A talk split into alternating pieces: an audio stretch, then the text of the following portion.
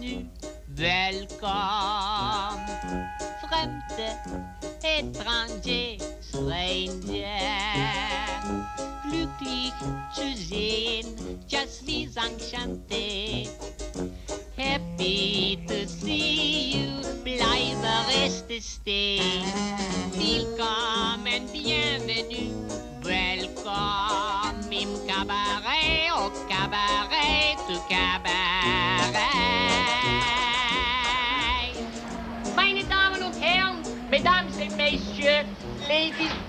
Gentlemen, va? Do you feel good? Ik ben euer conferencier. I am your host und sage willkommen, bienvenue.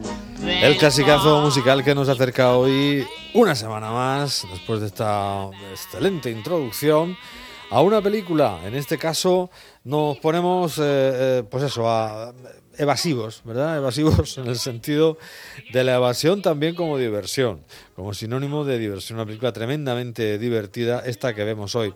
Titulada originalmente Victory, en el año 1981 la firmó John Huston, aunque aquí la titulamos Evasión o Victoria, por si había alguna duda, alguno no, el, complejísimo argumento de la película no quedaba claro, pues aquí lo dejamos muy claro desde el principio ya en el título reflejado. Bueno, la historia, la historia eh, contaba en el reparto con Sylvester Stallone, con Michael Caine, con Matt von para que veáis que se puede hacer el séptimo sello, que también hemos hablado de ello aquí, pero se pueden hacer este tipo de películas donde Matt von sigue siendo un actor imprescindible.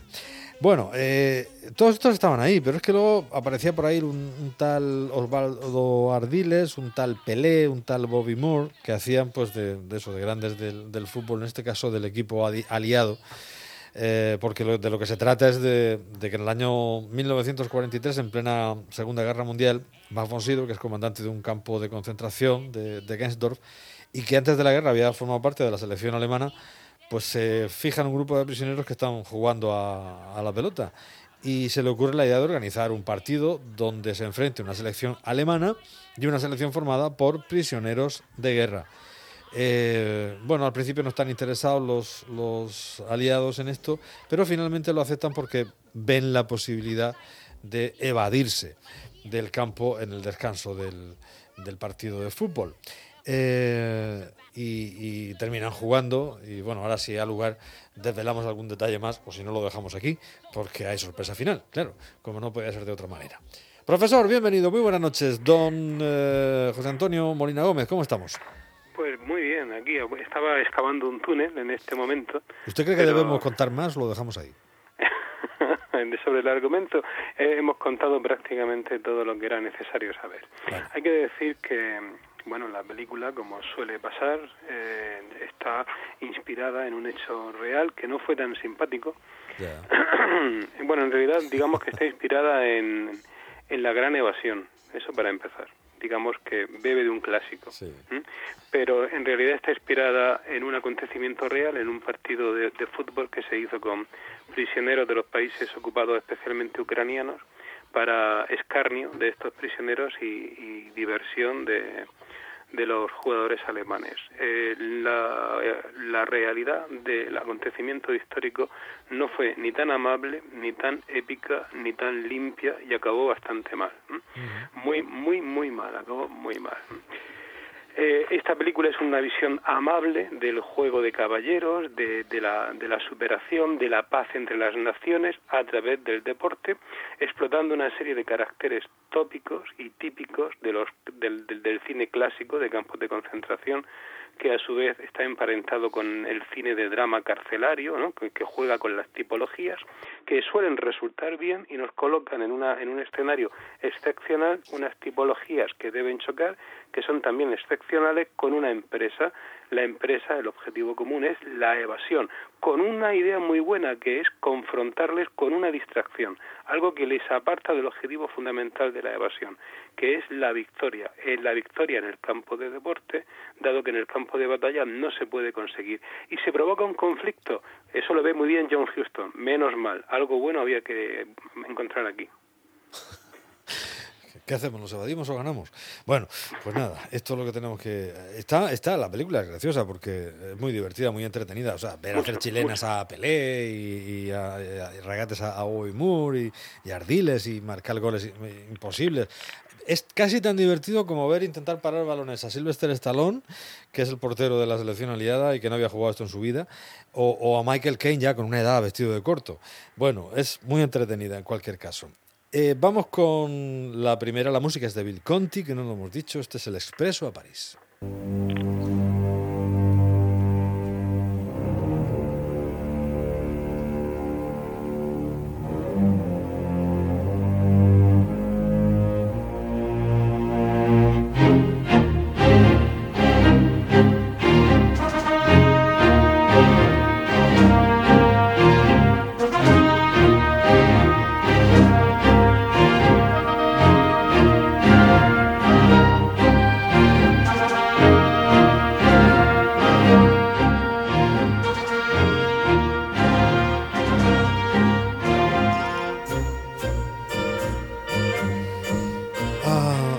A París. Eh, ahí empezamos la historia. Bien, aquí la, mm, efectivamente todo, todo comienza con un encuentro casual en el campo de concentración donde dos jugadores de fútbol se reconocen, los semejantes se reconocen. El fútbol todavía en la película es visto como un arte noble, como un elemento deportivo caballeresco, se habla de que las diferencias entre las naciones se pueden discutir en un campo deportivo antes que en un campo de batalla y se llega a un acuerdo, a, un, a una especie de partido amistoso entre soldados, entre soldados que no quieren la guerra, de un bando y de otro. Esto recuerda un poco también a las famosas historias de, de, de encuentros deportivos o treguas pactadas en la Primera Guerra Mundial, ¿no? de lo cual también se ha dado cumplida cuenta cinematográfica. Una vez que eso se ha presentado así y que se ha eliminado toda la parte carcelaria de verdugos y como realmente ocurrió, debemos ir a París, naturalmente, que es la quinta esencia de la lucha por la libertad, la revolución, la democracia, el antifascismo y toda la escena debe tener lugar en París para que se pueda cantar la marsellesa, que aparezca la, resistencia francesa en, un, una alarde de, en una orgía de tópicos, ¿no? Y que pueda tener lugar efectivamente el, encuentro deportivo a vista de todo el mundo en una anticipación de lo que es los fake, las noticias falsas, la manipulación, introduciendo grabaciones de música ambiente para hacer creer que el público jalea a la división del Reich y no a la división al combinado internacional. Ciertamente. Eh, porque el, el, marcador va a ir va a ir poniéndose bueno, pues un poco adverso para, para la selección alemana y ya no es todo, porque claro, al principio las diferencias son brutales, ¿no? Entre, que seguramente es lo que pasó en el hecho real, ¿no? Que tú antes describes y seguramente si alguno intentaba rehacerse o recomponerse, pues volaba algún tiro desde alguna desde algún córner. sí, claro, y además con esas reglas absurdas que no permiten introducir carros de combate en, el césped, ah. claro, los, alemanes, en fin, debo, debo decir que, que también en la radio pública ¿eh? Martín Yade hizo una reconstrucción de ese partido, que lo semi lo semi eh, lo semidramatizó, ¿no? y, fue extraordinario, era incluso más más espectacular que la que la película en sí, ¿no?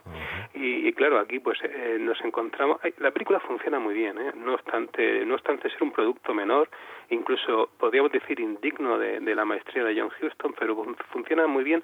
Primero las tipologías, luego la, la ficción descarada, es tan descarada que ni siquiera te preguntas qué hay de verdad histórica eh, en ella. Y luego el, el gran debate, el gran debate de vencer ¿eh? o evadirse. Y eso es una cuestión que para esa gente tiene significado y tiene lugar una extraña discusión en los vestuarios sobre si deben ir adelante o deben salir por la puerta de atrás, ¿no? Y eso y ese es el momento verdaderamente de conflicto en la película que al espectador se le queda en la cabeza, porque es, es entre toda esta este este festival de fútbol de, de chilenas de jugadores negros eh, que no hubieran durado ni cinco minutos en, el Reich alemán por muy pelés que hubieran sido ¿eh? de repente tiene lugar una conversación extraordinaria sobre qué vamos a hacer cierto por cierto que hay una película eh, relacionada con esta que es Match en el infierno que me da la sensación de que esto se plantea, es, es, una película europea y se plantea de una manera un poco menos, menos, digamos, vistosa, como lo suele hacer Hollywood en estos casos. Seguramente bastante más fiel a la, a la realidad histórica. Bueno, pues nada, la decisión está tomada. Vamos chicos, let's go.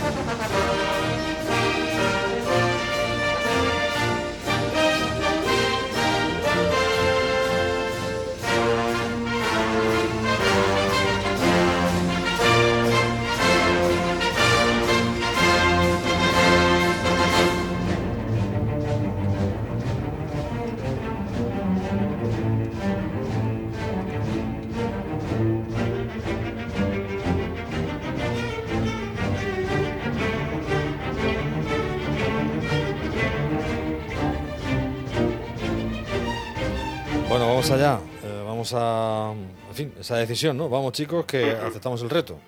Sí, aquí aparece esa música épica, entre castrense, militar, pero muy dinámica, muy deportiva. Esto es muy de Conti, muy del autor de la banda sonora que le puso también música a toda la serie de Stallone, por ejemplo. Sí.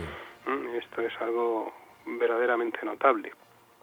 También hay que tener en cuenta que se trata de una sublimación del combate. Y esto también John Huston lo, hace ver muy bien. Se trata de soldados que no pueden combatir porque están prisioneros y deben dar su combate en otro terreno. Hay, hay momentos de, de, más seriedad en la película donde se plantea la cuestión también de, del honor, de, pero del honor en un sentido no especialmente de macho alfa, porque son prisioneros y los prisioneros digamos que el sentido del honor lo tienen un poco restringido, ¿no? Es otro tipo de honor, es, es algo como más relacionado con la dignidad, ¿no? La dignidad que da el juego, el juego digno, el juego limpio, ¿eh? saber perder, saber ganar, saber comportarse, mientras el enemigo, el que el verdugo, el carcelero, no participa de ese código, sino que lo que busca es el escarnio. Con lo cual la, película tiene un mensaje que es positivo, que es bueno, ¿no? que es que es dignificador de la condición humana. Y por último, y ya en los títulos finales, esa Victoria o Victory, que es el título original de esta evasión o victoria que estamos viendo hoy, o como subtitulaban también en la versión original, ahora es el tiempo de los héroes.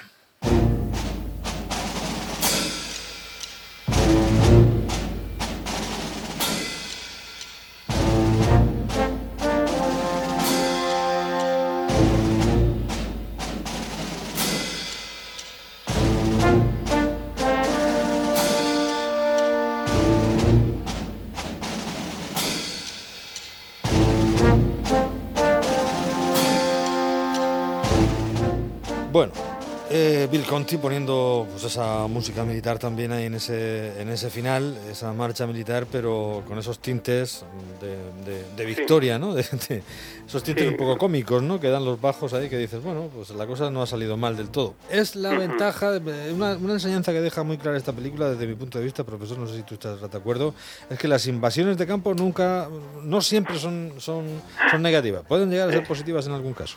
Sí, sí, es una, es una eh, en este, eso, eso, es cierto. Y además, eh, yo nunca había visto una invasión de campo cuando hasta que vi esta película en mi infancia más, más lejana y me pareció verdaderamente sorprendente. Eso y Sylvester Stallone en un papel dramático. Aunque debo decir que siento incluso más niño, le vi en la cocina del infierno. La cocina del infierno, sí, sí. Y me, me pareció, me pareció que por, por, por su carrera posterior que fue un actor desperdiciado. Sí, bueno, él, luego hace un papel interesante también en, en, Copland, es una película, estuvo nominado al Oscar al mejor secundario, no, sé si se lo dieron o no, me parece que no, que hace de un policía con algunas taras y hace un papel dramático interesante, pero sí es verdad, en aquella película, en, aquella eh, Hell Kitchen era, estaba muy bien, estaba muy bien. Profe, pues nada, esto es lo que nos, lo que nos queda. La serie, la semana que viene veremos una serie, quiero decir, que se llama El Prisionero, pero eso será otra historia, como siempre, Eso con el es. profesor Molina Gómez. Un placer. Hasta, la próxima, fuerte abrazo.